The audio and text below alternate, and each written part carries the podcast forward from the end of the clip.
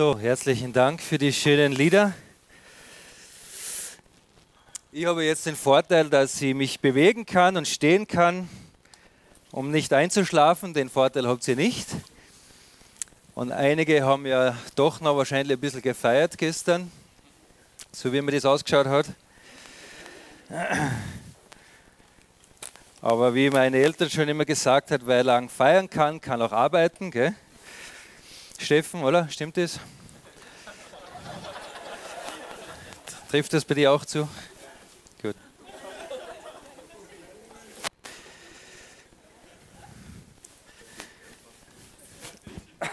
Muss er ja sagen. Gut, äh, irgendwas rauscht jetzt, gell? Macht das was? genau, machen wir die Fenster ein bisschen auf, dann wir ein bisschen frische Luft. In meinem Leben hoch erhöht. Das ist ein schönes Lied, schöne Worte. Und ich denke genau das, was sich David für sein Leben immer schon gewünscht hat. Es könnte ein Psalm Davids gewesen sein, der dieses Lied auch gesungen hätte, bestimmt sein Leben lang, weil es sein Herzenswunsch war. Und das wissen wir von Anfang an in seinem Leben bis zum Schluss, dass Gott erhöht wird in seinem Leben und durch ihn auch in dieser Welt. Aber wir wissen natürlich auch, dass David, obwohl es sein Herzenswunsch war, so erhöht zu, Gott so erhöht zu sehen, in und durch sein Leben, war er natürlich kein fehlerloser Mensch. Und ich muss sagen, ich kann mich mit diesem Lied sehr gut identifizieren. Es ist natürlich mein Herzenswunsch. Und oftmals ist man dabei, wo man merkt, ja, Gott ist erhöht in meinem Leben und da geht was weiter und Gott macht etwas in meinem Leben. Aber sehr oft ist es dann wieder schnell so, dass irgendetwas in unserem Leben daherkommt, wo wir merken, wenn das so ist, kann Gott nicht erhöht werden in unserem Leben. Weil wir Fehler gemacht haben, weil uns jemand etwas angetan hat oder weil wir jemandem etwas angetan haben und wir merken, es ist zwar unser Wunsch, aber wir schaffen es nicht. Es ist unser Wunsch, Gott hochzuheben. Es ist unser Wunsch, dass Menschen erkennen, dass wir mit Jesus sind. Aber wir merken, wir schaffen es nicht. Und dann ist es gut, wenn wir so Lieder singen und uns selber auch wieder immer daran zu erinnern, um diesen Wunsch aufrechtzuerhalten. Um dieses Verlangen aufrechtzuerhalten, aber vor allem auch, dass wir merken, auch wenn wir nicht fehlerlos sind, wir brauchen einander, damit das auch wahr wird in unserem Leben. Wir brauchen einander, damit Gott wirklich durch unser Leben erhöht wird. Nicht nur in meinem, vielleicht wird die, mache ich da irgendwas falsch? Wer nicht? Batterie? Ist voll? Passt. Check, check. Schauen wir in meine Hose rein. Passt das. Was?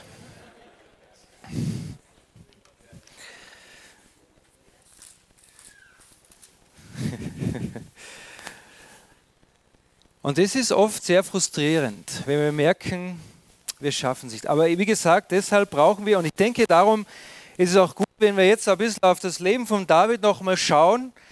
Und wir sprechen heute Abend über die Geschichte von David und Bathsheba. Und jetzt gehen wir aber schon weiter und äh, lesen die Geschichte, wo dann Nathan hineinkommt in das Leben von David. Diese äh, Einheiten, die wir machen, sind ja mitunter überschrieben mit dem Titel Menschen, die in unser Leben hineinsprechen. Und das gefällt mir. Ich bin sehr dankbar dafür, dass äh, mir dieser Titel gegeben worden ist, weil es einfach eine sehr schöne Sache, gerade für so Gemeindefreizeit, glaube ich, ein sehr gutes Thema und eine sehr wichtige, sehr wichtige, die wir hier auch vielleicht lernen können. Und da lesen wir aus, äh, aus 2 Samuel Kapitel 12 die ersten fünf, sechs Verse oder so. Und der Herr sandte Nathan zu David und er kam zu ihm und sagte zu ihm. Und das ist jetzt unmittelbar nachdem Davids Ehebruch begonnen hat mit der Bathsheba. Zwei Männer waren in einer Stadt, der eine reich und der andere arm. Der Reiche hatte Schafe und Rinder in großer Menge. Der Arme hatte aber nichts als nur einen einzigen, ein einziges kleines Lamm, das er gekauft hatte. Und er ernährte es, und es wurde groß bei ihm zugleich mit seinen Kindern. Von seinem Bissen aß es, aus seinem Becher trank es, und in seinem Schoß schlief es ein. Es war ihm wie eine Tochter. Da kam ein Besucher zu dem reichen Mann, dem aber tat es leid, ein Tier von seinen Schafen, von seinen eigenen Schafen und von seinen Rindern zu nehmen um es für den Wanderer zuzurichten, der zu ihm gekommen war. Da nahm er das Lamm des armen Mannes und richtete es für den Mann zu, der zu ihm gekommen war. Da entbrannte der Zorn Davids sehr gegen den Mann. Und er sagte zu Nathan, so wahr der Herr lebt, der Mann, der das getan hat, ist ein Sohn des Todes oder der muss sterben.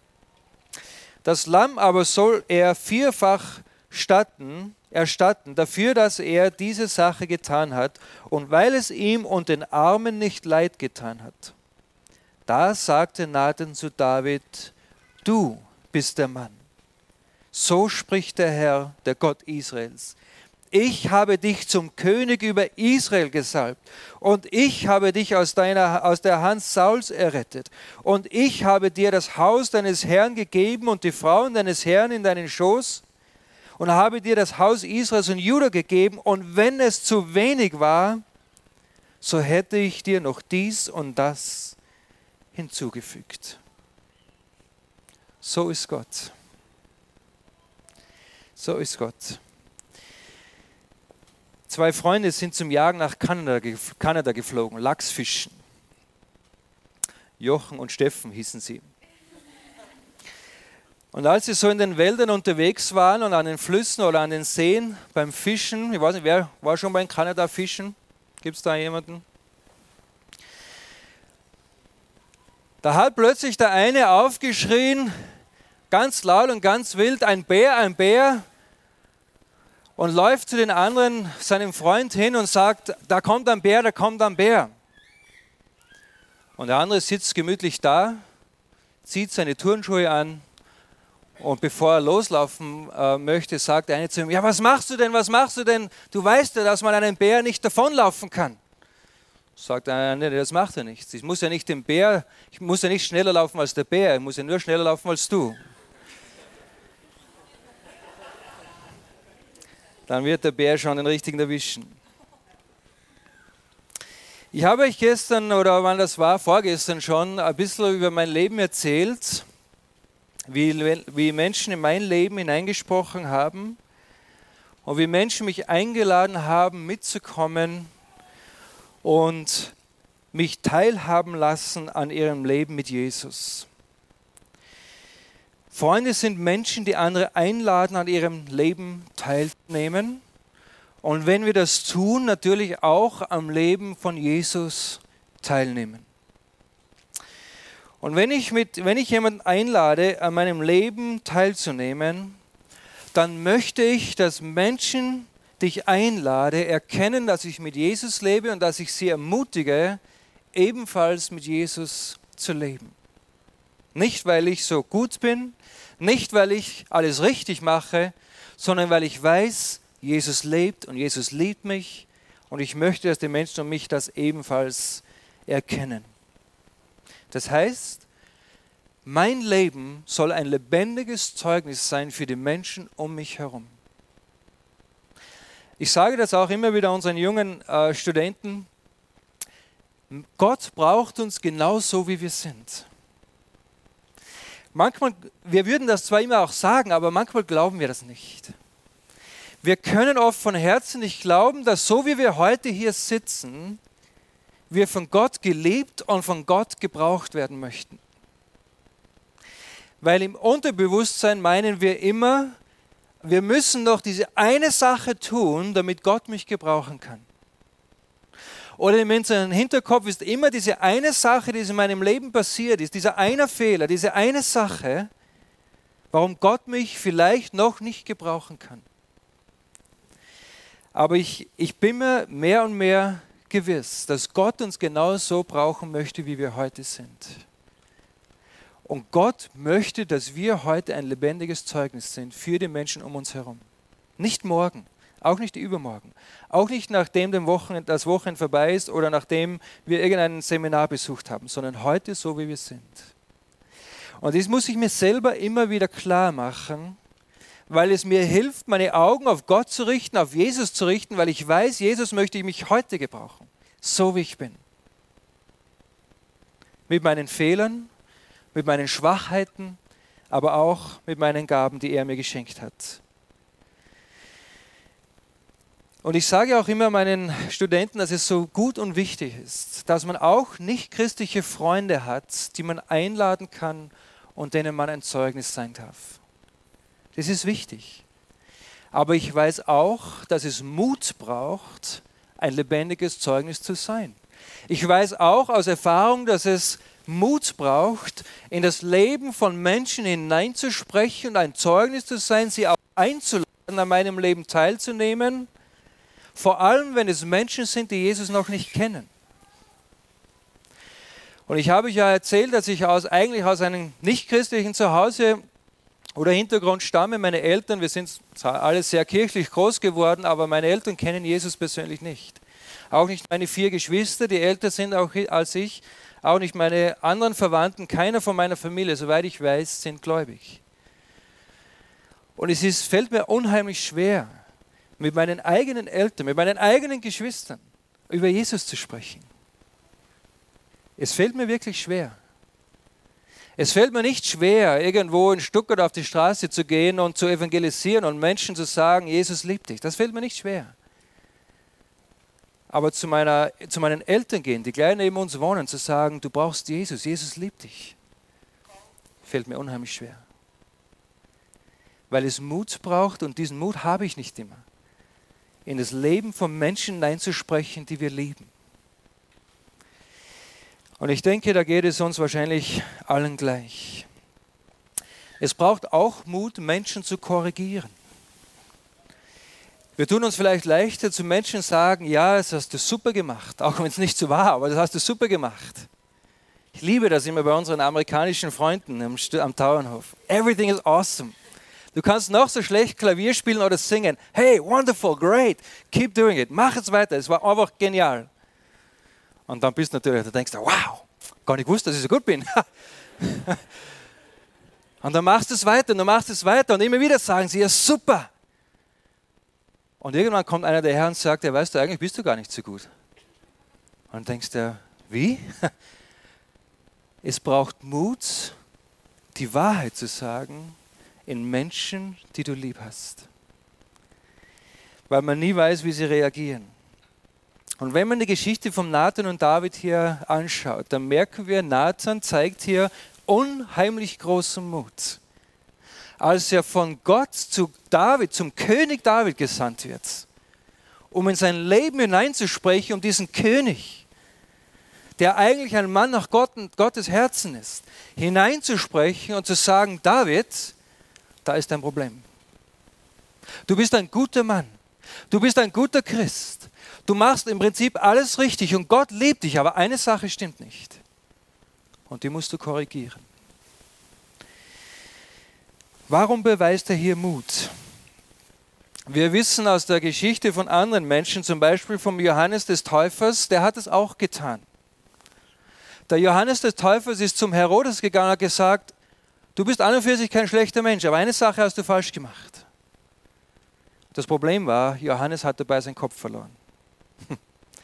Es braucht Mut, in Menschen reinzusprechen, weil es kann sein, dass wir dabei etwas riskieren. Johannes hatte seinen Kopf dabei verloren.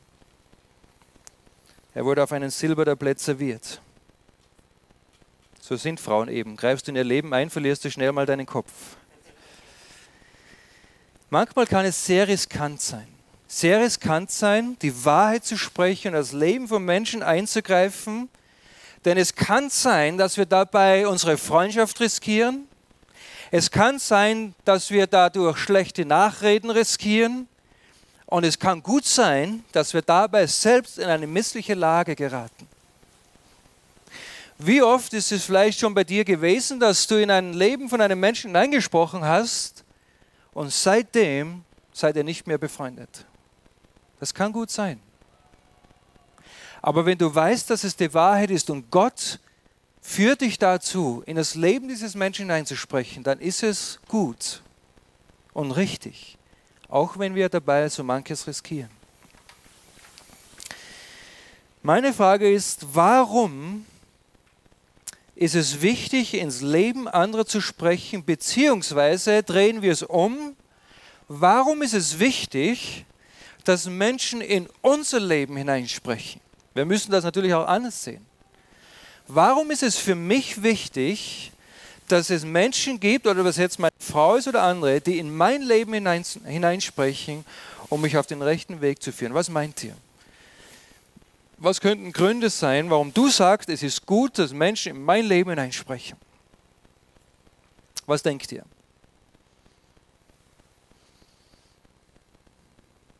Irgendwelche Ideen? Weil man Betriebs ist ein guter, guter Ausdruck, weil man blind ist. Ja? Betriebsblind ist. Damit man sie zum Positiven entwickelt. Noch andere Ideen? Vertrauensbeweis. Schauen, ob es wirklich eine gute Freundschaft ist, auch ob man vertrauen kann einander. Ich denke auch, einer, alle diese Gründe sind gut und ich denke sicher, einer der wichtigsten Gründe, was ich auch in meinem Leben sehe, ist genau das, dass wir oft blind sind gegenüber den eigenen Fehlern und Schwachheiten, die man hat. Und weil man oft nicht erkennt, vielleicht weil man immer wieder ermutigt worden ist, aus verschiedenen Gründen, du bist gut, du kannst das, du schaffst das, aber eigentlich kannst du es nicht. Und dann ist man blind geworden und hat, merkt gar nicht mehr, dass man gar nicht so richtig dran ist, wie man es eigentlich sein sollte. Nachdem David sich mit Bathsheba versündigt hat, da kam ihm das selbst vorerst ja gar nicht in den Sinn, dass er etwas falsch gemacht hat. Und es scheint, als hätte er kein schlechtes Gewissen, dass er Bathshebas Ehemann in die Kriegsfront schickt, damit er dort umkommt, damit er in Ruhe sich seiner Frau bedienen kann. Denn seht ihr, das ich denke, das ist das Problem, wenn ein Mensch große Autorität hat, wenn ein Mensch in Führungsposition ist, wenn ein Mensch eine gewisse Leiterschaft hat, so wie König David zum Beispiel, der eigentlich alles in seiner Hand hat, der eigentlich die anderen anleitet und anführt, dann fällt es diesen Menschen umso schwerer zu erkennen, wo man falsch liegt. Darum ist es ganz besonders wichtig, wenn man Leitung, eine, eine, Personen, die über einen stehen, Leitungsfunktionen hat, genau auch in diesen Menschen einzusprechen. Menschen, die in einer Leitungsposition sind, brauchen andere Menschen, die in ihr Leben sprechen, weil sie selber oft nicht mehr erkennen, ob sie richtig oder falsch liegen. Ein Mensch, der ein Leben lang dient und es gewohnt ist, sich unterzuordnen, der es gewohnt ist, auch mit seinen Fehlern umzugehen, weil er eigentlich nicht viel zu verlieren hat, den fällt es leichter, auch seine eigenen Fehler einzugestehen, weil sich sagt, ich kann sowieso nicht viel verlieren. Ein Mensch, der aber in Leitungsposition ist, den fällt es viel schwerer, seine Fehler zuzugeben. Denn er riskiert etwas zu verlieren. Er könnte seine Autorität verlieren, er könnte sein Image verlieren. Und was würden die anderen dann sagen? Und deshalb sagt er, ja, sagt er zu David, etwas ist falsch gelaufen. Und äh, manchmal ist es so, und ich kenne das aus meinem Leben sehr gut, und da kann, da kann das die Marion sehr gut bestätigen, wann immer sie mich mehr oder weniger dazu äh, überreden will, dass ich, etwas, dass ich falsch liege, dann kann es schon mal gut sein, dass meine erste Reaktion ist, ja, das kann schon sein, aber du bist auch falsch gelegen. Seht, da kommt immer dieses Ja, aber. Immer dieses kleine Wort Ja, aber. Ja, kann schon sein, aber. Bei dir ist es auch nicht besser. Es gibt andere Gründe, warum wir unsere eigenen Fehler nicht immer erkennen. Und einer dieser Gründe ist, weil unsere Begierden, unsere Sehnsüchte uns oft blind daran machen. Das heißt, manchmal machen uns unsere Begierden, unsere Sehnsüchte zu etwas so blind, dass wir nicht erkennen, ob es jetzt in die richtige Richtung geht oder in die falsche Richtung geht. Vor ein paar Wochen war ein Mann bei uns zu Gast, äh, eigentlich schon wieder fast zwei Monate aus, im Winter eigentlich, ein Skifahrer. Und er kommt aus, da, aus dieser Gegend hier irgendwo. Und er hat, gesagt, er hat mir erzählt, er hat da eine Frau kennengelernt, in der hat er sie verliebt. Und äh, diese Frau war aber eine Prostituierte. Und er hat sie dann besucht und er wusste zwar irgendwo, es ist riskant, aber er ist dann dort in das Bordell gegangen, er wollte diese Frau sehen und ist dann aber auch der Versuchung verfallen, hat dann mit ihr auch geschlafen. Und jetzt sagt er, ich weiß, dass ich einen Fehler gemacht habe, aber ich liebe diese Frau und jetzt fühlt er sich so berufen, dass er alle Prostituierten missionieren möchte. Und es ist natürlich schon ein, ein, ein guter Gedanke dahinter.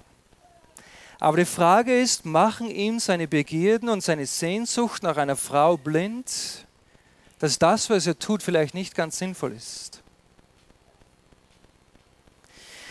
Wir haben, und das ist ein zweiter Grund, nicht nur, dass uns oft unsere Sehnsüchte blind danach machen, sondern manchmal haben wir uns auch daran gewöhnt, an den, am Abgrund der Versuchung zu stehen. Wir haben uns gewöhnt, an den Abgrund zu mancher Versuchungen zu stehen. Wer von euch ist ein Bergsteiger? Und Bergsteigen meine ich wirklich Bergsteigen, ja, da haben wir dann nur einen, ja. Gut. Wenn man auf so einen Berg geht, zum Beispiel bei uns, irgendwo auf einem Dachstein oder so, oder irgendwo so auf einem 2.000, 3.000 oder so, dann kann schon mal sein, muss gar nicht oft mal so ein hoher Berg sein, ihr kennt das sicher von euch auch da, nehme ich an, irgendwo gibt es schon Berge. Da geht man hoch und meistens ist es so, dass es dann kurz vor dem Gipfel so einen schmalen Grat gibt. Gell? Oder, oder gibt so Klettersteige, wo man dann so über so Grade dahin geht. Wir waren gerade vor ein paar Wochen waren wir auf dem Großglocken oben in Österreich, der größte, höchste Berg von Österreich, so knapp 4000 Meter oder 3800 gut.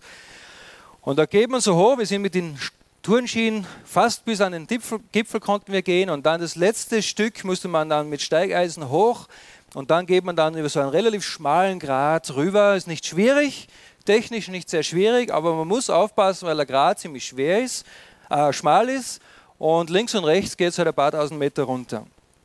Und dann gehst du so auf den verschneiten Grat rüber und du siehst halt links und rechts runter. Es wurde uns dann noch erzählt, dass am Vortag genau bei diesem Punkt jemand abgestürzt ist. Der hat sich dann zu weit rausgelehnt, da waren also Schneewächten und er wollte da drüber schauen, der Schneewächte ist weggebrochen und er ist da mit runtergestürzt. Und dann gehst du so ran und da merkst du schon, wenn Leute da gehen, da gehen ja tausende Leute äh, drauf, da auf diesen Großglockner, aber da merkst du schon, wenn es Leute da oben gibt, die es nicht gewohnt sind, in so einer Höhe, auf so einem Grad dahin zu wandern. Die sind dann eher mit all, auf allen Vieren unterwegs und halt ganz vorsichtig und das ist auch gut so. Aber dann gibt es andere, die gehen halt also rüber über den Grad, als wäre es ihr Wohnzimmer, weil sie es eben gewohnt sind, sich in so Höhen und auf so schmalen Wegen zu bewegen. Sie sind weder angeseilt noch halten sie sich irgendwo fest, die gehen da einfach rüber. Wer von euch ist Dach, Dachdecker? Gibt, gibt es Dachdecker unter euch? Auch nicht. Das sind nämlich meistens die, die es gewohnt sind. Also die, was sowieso immer auf den hohen Dächern unterwegs sind und dann auf so 15, 16 Zentimeter breite Balken und dann mit so einem schweren Hammer da oben stehen, irgendwo am Ende und so einen dicken Nagel einschlagen. Das habe ich früher immer geliebt. Das war immer eine schöne Herausforderung. Ein Freund von mir, der ist Zimmerer und der hat mich dann meistens eingeladen mitzuhelfen und das war immer eine super Aufgabe eigentlich. Hat mir immer gut gefallen. Da stehst du halt da so, Beine hintereinander, weil nebeneinander haben sie eh nicht Platz und dann musst du da so einen dicken Nagel einschlagen. Wenn man das das erste Mal macht, dann machst du dir in die Hose, weil du, du, weißt einfach, du darfst ja jetzt keine Fehler machen du triffst diesen Nagel nicht, weil du, weil du aber so zitterst. Je öfter man es macht, umso mehr wird man es gewohnt und desto leichter bewegt man sich. Und genauso ist es am Berg oben auch. Je öfter man irgendwo oben am Grat unterwegs ist, man denkt dann nicht mehr nach und man spaziert einfach dahin. Interessanterweise ist es oft so, dass genau die erfahrenen Menschen die sind, die tödlich verunglücken. Warum? Genau aus dem Grund. Weil sie sich so gewohnt haben, auf diesen schmalen Grat des Berges zu wandern, dass sie gar nicht mehr die Gefahr erkennen, dass wenn sie einen kleinen Fehler machen, tödlich verunglücken können. Und in unserem Leben ist es manchmal genau so. Es gibt Angewohnheiten in unserem Leben, da haben wir uns daran gewöhnt. Es gibt vielleicht Sünden in unserem Leben, da haben wir uns daran gewohnt. Oder es gibt zumindest diesen schmalen Grat zwischen Begierde, zwischen Versuchung und Sünde. Und wir haben uns gewohnt, immer auf diesen schmalen Grat zu bewegen, so lang und so gut, dass wir nicht mehr erkennen, ob es gefährlich ist oder nicht. Und genau aus dem Grund ist es gut, wenn man am Berg unterwegs ist, dass man zu zweit oder zu dritt unterwegs ist, damit man sich gegenseitig aufmerksam machen kann auf die Gefahren, die es gibt. Und so ist es auch bei uns in der Gemeinde. Die offensichtlichen Gefahren, die sind oftmals kein Problem. Wenn etwas ganz offensichtlich ist, dann ist es keine Versuchung für uns. Es ist auch keine Versuchung für uns, oder für mich zumindest nicht, ich hoffe für dich auch nicht, äh, vor einen fahrenden Lastwagen rüberzulaufen oder sich davor zu stellen. Es ist für mich keine Versuchung, weil ich weiß, es ist offensichtlich gefährlich. Es gibt Dinge in unserem Leben, die sind ganz offensichtlich, da können wir ganz einfach sagen, nein, mache ich nicht, weiß ich, ist nicht gut.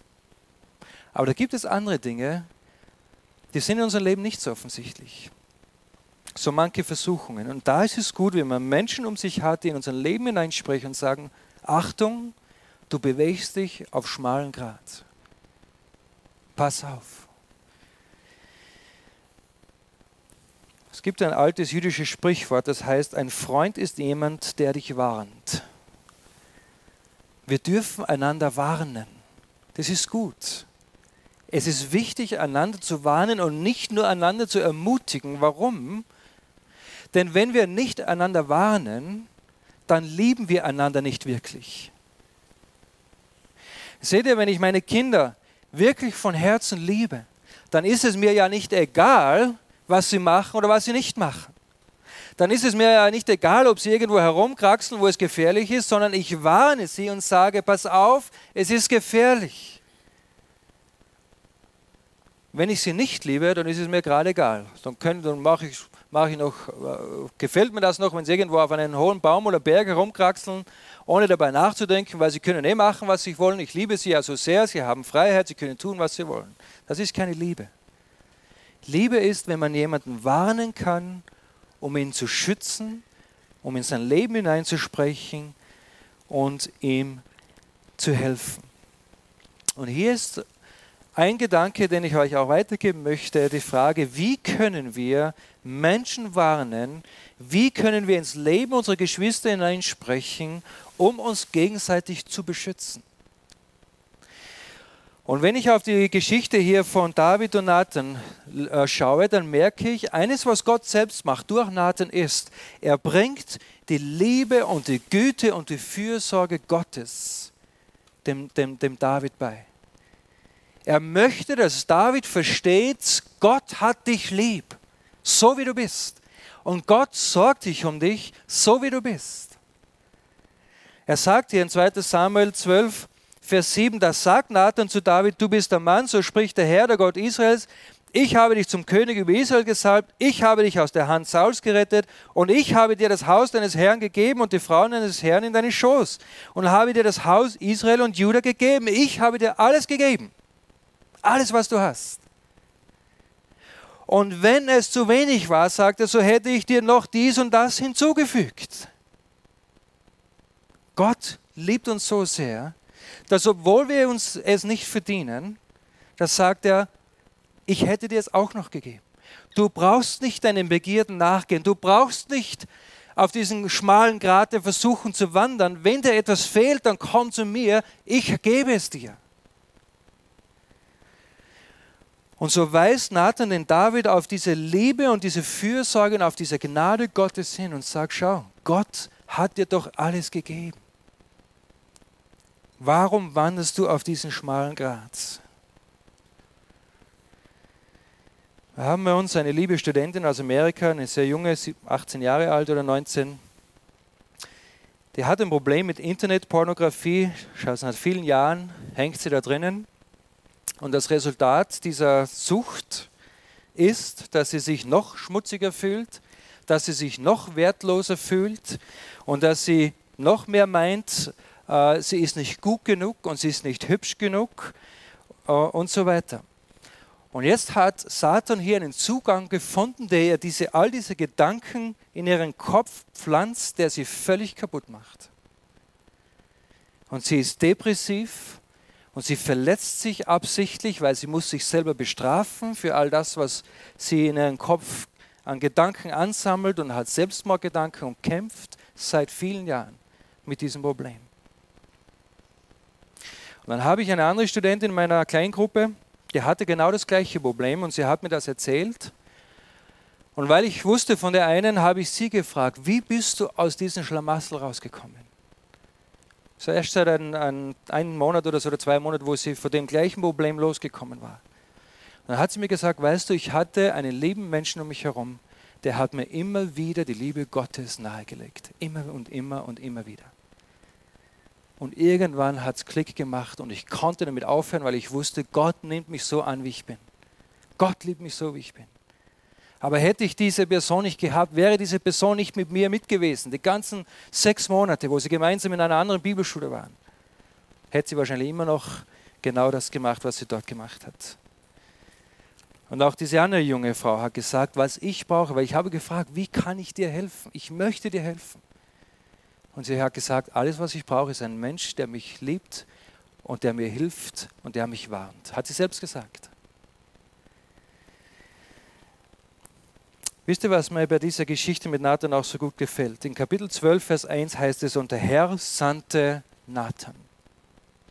Es ist immer Gott, der eingreift und Menschen nachgeht und der Menschen zu sich holen möchte und auch andere Menschen gebrauchen möchte, um sie wieder zurückzuholen zu sich selbst. Es war Gott, der Nathan zu David gesandt hat. Und es war Gott, der Samuel zu David gesandt hat. Und immer war es Gottes Eingreifen zuerst. Der erste Schritt kommt immer von Gott. Aber Gott möchte dich und mich auch dazu gebrauchen.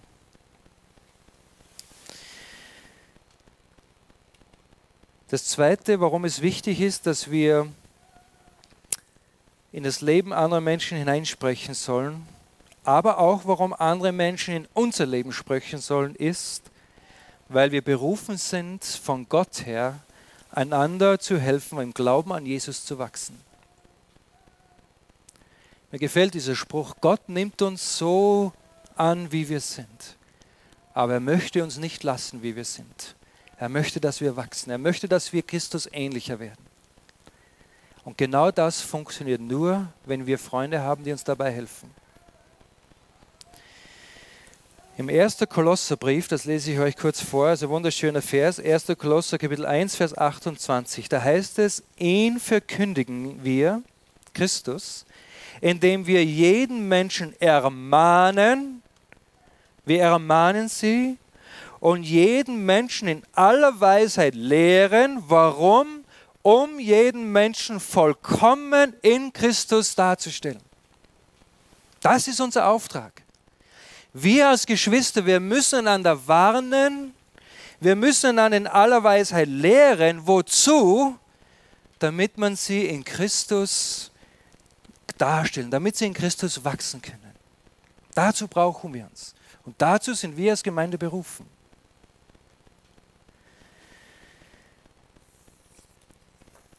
Meistens ist der Grund, warum wir ein Leben anderer Menschen hineinsprechen, vielleicht der, weil uns etwas an ihnen ärgert. Oder weil wir selber das Problem in uns erkennen und damit nicht umgehen können und dann merken, der ist falsch, eigentlich ist es mein Problem, aber der liegt falsch und darum muss ich in sein Leben hineinsprechen. Und mir ist es völlig egal, ob er ein besserer Christ wird oder ich, ob er Christus ähnlicher wird als ich, hauptsächlich korrigiere ihn. Weil man will ja nicht auf dieser unteren Ebene stehen. Und wenn ich merke, einer steht plötzlich an einer höheren Ebene und geht davon und macht einen Fehler, dann nütze ich diesen Fehler aus, um ihn wieder herunterzuholen auf meine Ebene. Aber nicht, weil ich will, dass er wächst in Christus. Aber genau das ist unser Auftrag. Aber wisst ihr, genau das ist auch mein persönliches Problem, das mir unheimlich schwer fällt. Es fällt mir schwer, persönlich anzunehmen, wenn Menschen in mein Leben ein, hineinsprechen und mich warnen oder mich belehren oder mich kritisieren. Es fällt mir schwer. Und meine erste Reaktion, wie gesagt, ist immer die, dass ich schaue, ja, aber wo ist da ein Fehler in dir? Da ist genauso ein Fehler. Anstatt zu sagen, ja, danke, das hilft mir, jetzt kann ich weitermachen. Eines der Dinge, wo ich in unserer Beziehung auch immer wieder, immer wieder scheitere. Und meistens beruht man sich ja dann auf den Vers, wo man sagt, ja, was siehst du den Splitter in des Bruders Auges, wenn du selber einen Balken hast? Gell? Und wir sehen immer nur den Balken in, in, oder den Splitter im anderen Auge, aber nie den Balken in unseren Augen.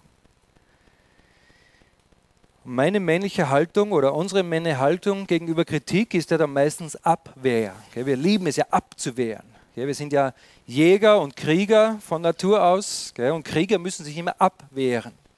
Frauen sind ja anders. Frauen sind so wie Schutzschilder, da prallt sowieso alles ab. Die brauchen sich nicht wehren, aber wir Männer müssen uns wehren. Wir sind Krieger, wir dürfen uns nicht verletzen. Niemand darf uns verletzen. Und da stehen wir auf mit unserer Rüstung. Wir wollen da natürlich dick dastehen und sagen, so nicht. Aber so wie Augustinus schon gesagt hat, Herr, und das könnte mein Gebet sein, erlöse mich von der Lust, mich selbst zu rechtfertigen. Kennt ihr diese Lust? Mich selbst zu rechtfertigen. Ja, es kann schon sein, dass irgendwas nicht stimmt, aber da ist bestimmt ein guter Grund dafür. Und bei dir läuft es auch nicht besser. Ich denke, das ist eines, was ich auch in meinem Dienst am Dauernhof immer wieder neu lernen darf. Zum einen, eigentlich zwei Dinge. Zum einen, und es ist mein Vorrecht, dass ich habe am Tauernhof in so einer guten Arbeitsgemeinschaft, in, in der Freundschaft, die wir dort auch pflegen. Ich weiß, das ist natürlich nicht überall so möglich, aber bei uns ist es Gott sei Dank so möglich, wo ich weiß, ich in meinem Dienst als Bibelschulleiter, ich muss nicht alles immer perfekt machen. Als ich damals vor zehn Jahren, als ich 27 Jahre alt war, gefragt wurde, ob ich die Leitung der Bibelschule übernehmen möchte, da war das für mich eine Riesenherausforderung und eine große Verantwortung.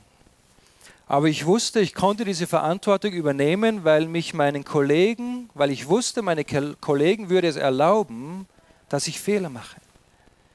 Meine Kollegen würde es erlauben, dass ich nicht alles perfekt mache. Und das gab mir die Freiheit zu wachsen. Das gibt mir bis heute die Freiheit, durch meine Fehler zu lernen. Und das ist gut. Es ist gut, wenn wir auch, weil wir wissen, wir sind geliebt, diese Freiheit haben, Fehler zu machen. Nicht bewusst, nicht absichtlich. Aber wo wir wissen, ich muss nicht alles perfekt machen und ich darf versagen. Aber zweitens, es ist wichtig, dass ich Menschen um mich herum habe, sei es Gäste oder meine Arbeitskollegen, die eben mich ansprechen und mir sagen, was eben nicht so gut war und was ich besser machen kann. Und dafür haben wir uns. Und ich habe viel daraus gelernt. Und es ist nicht angenehm. Es ist nicht angenehm, wenn du alles gut machen möchtest und du möchtest alles richtig machen und dann kommt doch wieder jemand daher und sagt, ja, war super, aber diese eine Sache hättest du besser machen können. Das nagt in einem. Und das will man nicht hören. Aber es ist gut. Und man kann dankbar dafür sein, weil man weiß, eigentlich dient es nur dazu, dass ich Christus ähnlicher werde.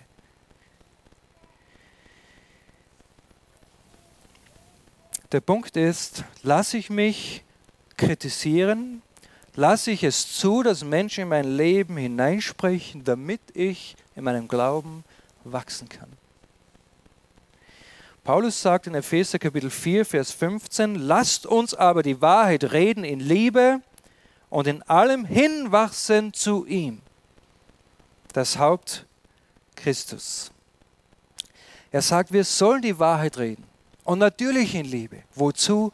Damit wir hinwachsen zu ihm, der da ist, das Haupt, nämlich Jesus Christus. Und diese zwei Dinge sind wichtig. Wenn wir auf Menschen zugehen, um in ihr Leben zu sprechen, dann soll es immer in Liebe geschehen. Das ist das eine. Und das Zweite ist, wenn wir in das Leben anderer Menschen sprechen oder andere in unser Leben sprechen lassen, dann soll es immer diesen einen Zweck dienen, nämlich, dass wir Christus ähnlicher werden. Das ist der einzige Grund, warum wir Menschen auch kritisieren sollen oder ihnen helfen sollen, im Leben voranzukommen. Und deshalb, bevor man auf ein Problem eingeht und bevor man auf einen Menschen zugeht, um in sein Leben hineinzusprechen, soll man genau diese zwei Fragen stellen. Ist das, was ich an dieser Person, was mich an dieser Person stört, was ich als Fehler erkenne, ist das wirklich sein Problem oder ist es eigentlich mein Problem? Wenn einer so arrogant erscheint und es stört mich so und ich will ihm sagen, du bist so ein arroganter Hund, ist es nicht, dass eigentlich ich arrogant bin und eigentlich ich mich darin erkenne und es eigentlich mein Problem ist. Und es ist wichtig, dass man das zuerst mit sich und mit Gott abklärt. Ist es mein Problem oder ist es etwas, wo dieser Mensch wachsen kann und Christus ähnlicher werden kann? Und das Zweite eben ist, ist meine Motivation dazu, dass ich diesen Menschen helfen möchte, Christus ähnlicher zu werden oder einfach nur ihm zu kritisieren? Paulus sagt in Philippa 2, wenn es nun irgendeine Ermunterung in Christus gibt, wenn irgendein Trost der Liebe, wenn irgendeine Gemeinschaft des Geistes, wenn irgendein herzliches Mitleid und Erbarmen, so erfüllt meine Freude, dass ihr derselben Gesinnung und dieselbe Liebe habt, einmütig seid, eines Sinnes seid. Nicht aus Eigennutz oder eitler Rumsucht tun, sondern dass in Demut einer den anderen höher achtet als sich selbst, ein jeder sehe nicht auf das Seine, sondern jeder auf das der anderen, damit wir wachsen können, damit wir uns ermutigen können. Und dazu ist es notwendig, dass wir ehrlich sind zueinander, aber vor allem, dass wir auch ehrlich sind zu uns selbst. Gab es mal einen anderen Prediger, der kam, oder nach der Predigt, da kam dann ein, jemand auf den Pastor zu und hat ihm einige Fehler ihm gesagt, die er gemacht hat in seiner Predigt. Das kommt schon hin und wieder vor und das ist gut so. Du darfst dich auch frei fühlen, auf mich zuzukommen und mir meine Fehler zu sagen. Das ist gut. Da war es auch so. Kam jemand dazu und hat dem Brenner gesagt, was er alles aufgezeigt hat. Und anstatt sich rauszureden und sich zu wehren, hat der Pastor zu dieser Person einfach gesagt, wenn das, was du sagst, wirklich stimmt, dann würde es dir etwas ausmachen, für mich zu beten. Denn seht ihr, es ist immer, es muss immer unser Ziel sein, dass wir in Christus wachsen. Dazu möchte Gott uns heute gebrauchen. Und wenn es irgendetwas gibt heute, wo dir einen Menschen, wo dir ein Mensch begegnet, in dieser Runde, wo du sagst, an diesem Punkt kann ich ihm helfen, in Christus ähnlicher zu werden, dann mach es. Auch wenn es nicht immer einfach ist aber es soll dienen, damit wir als Gemeinschaft Gott näher kommen. Ich bete noch mit uns. Lieber Herr Jesus Christus, wir danken dir so sehr, dass du uns die Hand entgegenstreckst und uns so annimmst, wie wir sind. Und dass wir immer wieder neu auch diese Liebe von dir erleben und erfahren dürfen. Herr, danke für Menschen, die uns immer wieder auch diese Liebe und deine Güte und Barmherzigkeit uns zusprechen. Wir brauchen das. Und danke, dass auch du uns gebrauchen möchtest, um dasselbe zu anderen zu tun, um anderen Menschen diese Liebe weiterzugeben und um ein lebendiges Zeugnis sein für die Menschen um uns herum. Und ich bete, Herr, dass wir in Demut Mut zeigen, aufeinander zuzugehen, um dir ähnlicher zu werden. Einander zu korrigieren, einander zu ermutigen, einander zu warnen, wenn wir merken, hier lauert Gefahr. Danke dir, Jesus, auch, dass du geduldig bist mit uns und dass du uns immer auch wieder zeigst, wo wir vielleicht auf einen schmalen Grat wandern. Und dass du uns auch die Gefahren aufzeigst, in denen wir uns manchmal befinden.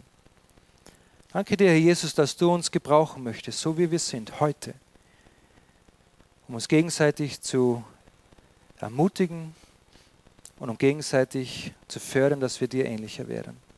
Danke dir, Jesus. Amen. Zwei Fragen für die Gespräche danach. ganz einfach. Und ich denke, wieder ist es gut, wenn man das voneinander hört und voneinander lernt. Das Erste ist, wie reagiere ich, wenn mich Menschen korrigieren und warum reagiere ich so?